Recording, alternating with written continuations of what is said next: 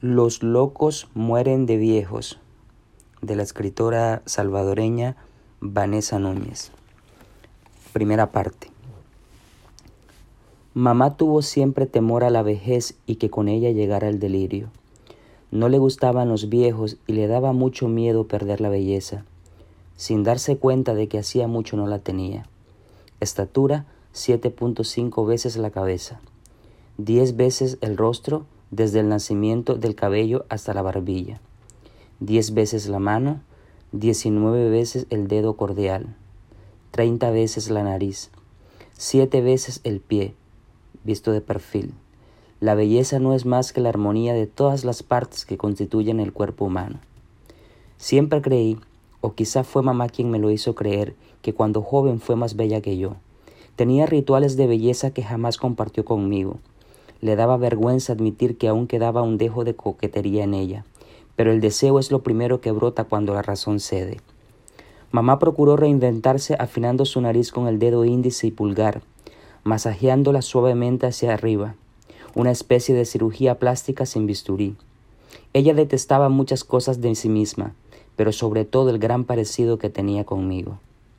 A instancias de mamá practiqué ese ejercicio, pero no sirvió de nada. Todavía tengo una nariz horrible y un cutis que me hace parecer mayor. A mamá también le molestaban mis labios. Decía que debía mantenerlos retraídos para disimular los rasgos desfavorables de la familia. Años más tarde comprobaría que eran herencia de la abuela. Era doloroso mantenerlos contraídos, pues los dientes me lastimaban. Quizás me faltó constancia, y mamá no perdonaba esas cosas. Cuando era niña, mamá fue cariñosa conmigo, acariciaba mi cabello, peinándolo despacio con sus dedos mientras decía que yo era su vida, y a mí me gustaba quedarme dormida escuchándola entonar canciones de cuna, de vírgenes que lavaban mientras sus bebés dormían.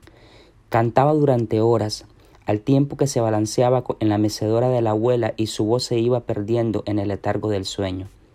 La mayoría de las veces lograba dominarme, dormirme, pero otras esperaba el ritual, entonces examinaba las palmas de mis manos y dibujaba con el índice los lóbulos de mis orejas, quizás en un intento por encontrar algún rasgo que delatara mi locura, porque mi mamá creía que el delirio, al igual que las taras y las enfermedades, se heredaban por la sangre. La locura se presentó en mí muchos años más tarde. Supongo que tío Alberto habría tenido que ver. Él me robó una infancia que de todas formas no habría sido hermosa, una niñez plagada de carencias y angustias, en la que yo no era más que el resultado de un error añejo que pagué con soledad y amargura. Mamá me culpaba por su destino y habrá creído que entregándome de esa forma resarciría los daños. Durante mucho tiempo fui incapaz de atar los cabos de esa trama horrenda, quizás por miedo o por goce. Me resistía a aceptar que mamá hubiese sido capaz de arrojarme a ese abismo. A María mamá la trataba como si no existiera, era su forma de vengarse por indagar en el pasado escondido y preguntar por el destino de la abuela, a quien nunca conocimos. No, no había fotografías de ella en casa, y la primera vez que vi una fue el día después de que mamá murió. Me la entregaron con sus pertenencias en el asilo. María se inclinaba por las noches sobre mí y me susurraba al oído que mamá guardaba pavorosos secretos en el ático. No me gustaba oírla, porque eran cosas que yo no deseaba saber. Pero María siguió diciéndolo con insistencia y un día comenzó a desaparecer de los álbumes fotográficos. Fue reemplazada por niñas menores, chiquillas que no crecerían nunca y que eran dóciles con mamá. María se convirtió así en un fantasma que solo rondaba la casa cuando, cuando no había nadie.